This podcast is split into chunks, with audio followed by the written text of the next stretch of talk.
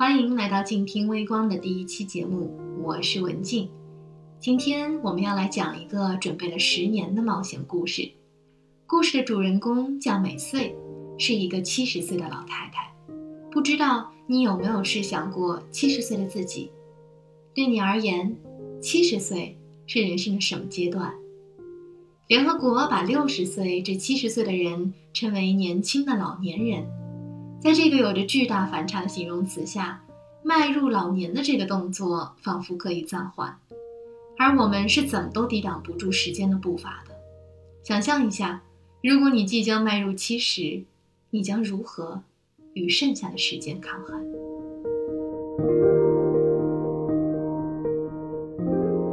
我认识一个老太太，和时间做了一个交换的游戏。这一年多的时间里，她按下了暂停的按钮。只身来到了巴黎，这座永恒的时光之城，开始了属于他的七十岁的冒险。美穗是他的名字，意思是田里的稻子。美穗的家乡是日本的北海道，之后在东京的郊区有口哈马安居。二零一九年，他卖了房子，换成了一套小小的公寓，然后整理行囊，决定前往巴黎求学。求学，是的。来巴黎留学，在过去十年的时间里，美穗因为喜欢法语，一直没有间断对法语的精进。在通过面试之后，就坐上了飞机，独自来到了这个谁都不认识的地方。和美穗的相遇，现在回想起来，可能是命中注定。那天课程宣讲会结束之后，我推开门准备离开，和站在大门口的美穗擦肩而过，四目交错，我停下了脚步。他也望着我。你是日本人？不是呢，我是中国人。你来这学习？我也好奇地打量着这位上了年纪、打扮得很清爽、背着书包的女士。啊，我我是来学习的，我在上法语语言的高阶课程。这眼神的一交错，就在路上捡了一个同学。我惊讶之余，又问了一些其他信息。然后十分冒昧地询问了美穗的年龄，把我的下巴都惊掉了。我怎么也想不到她已经七十岁了。看来岁月很优待眼前的这位老太太。由于事前打听好了一些好的课程，我把信息也分享给了美穗。于是我们有很多课都在一起。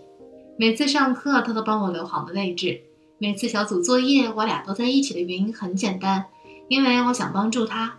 很多作业需要用电脑完成，那美穗只需要负责她的文字部分，我包揽所有的技术活儿。美穗很感激我的帮助，但也觉得做不了别的。每周三的早课都会帮我准备好三角饭团，因为他知道我周三要连着上八小时的课，没有休息。这一帮就是一年，这一做也是一年。每周三成了我最期待的日子，因为每次饭团里的东西都不太一样。有时候是来自日本的海藻，有时候是当地购买的三文鱼，有时候是日本来的蘑菇。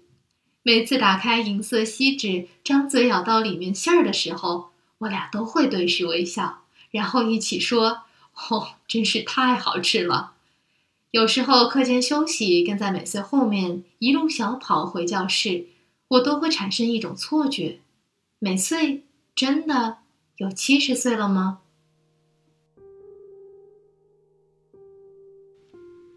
但事实是，美穗真的有七十岁了。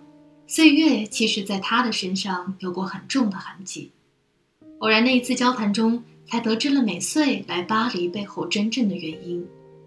二零一九年的三月，美穗像往常一样去芭蕾舞蹈兴趣班上课。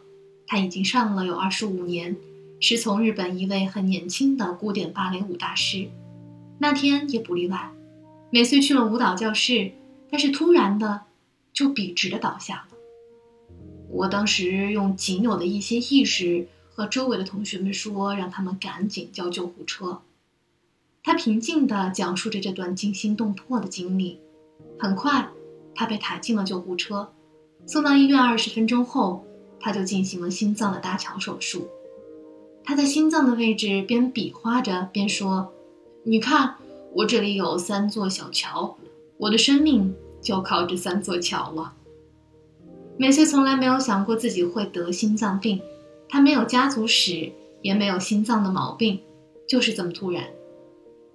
我手术完了后躺在床上就在想，我一直想去巴黎，这事儿得赶紧办了。从今往后的任何一天，我的身体状况都会不如之前的一天。现在再不去就没机会了。于是出院后收拾利索，让儿子报了名。在面试通过后的第一时间，就收拾行囊，十分坚定地坐上了飞往欧洲的飞机。再然后，我们就相遇了。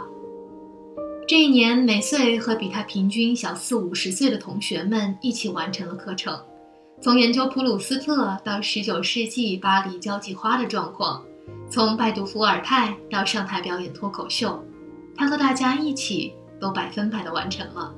美穗还是全勤。这一年，他虽然没能在异国看到盛放的樱花，但他尝试了在博物馆的密室逃脱之夜。这一年虽然没有了老友的陪伴，但是他认识了来自世界各地的朋友们。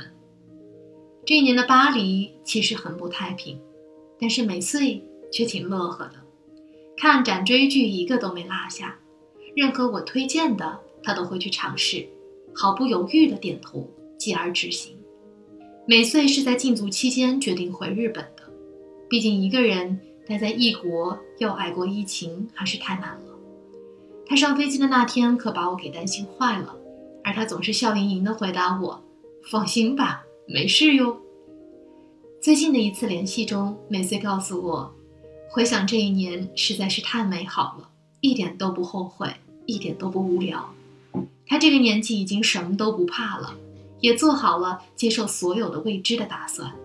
他的口头禅是 “tout est possible”，翻译过来就是一切皆有可能。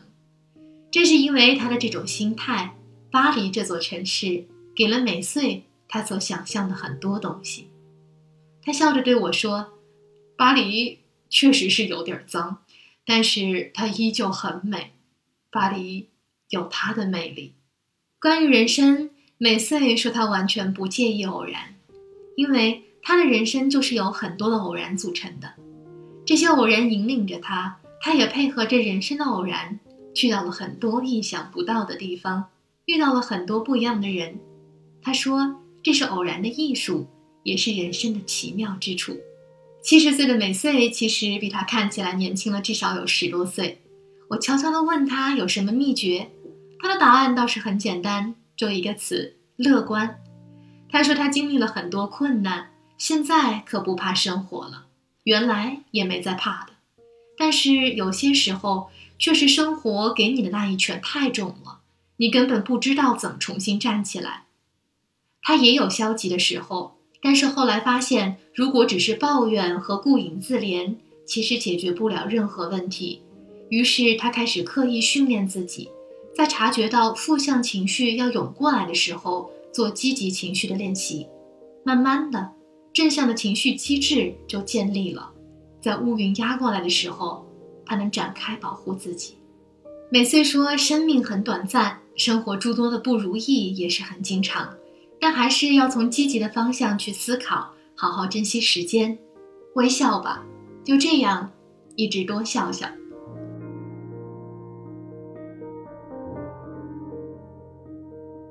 感谢收听这一期的《锦屏微光》，文静在巴黎向你问好，我们下期再会。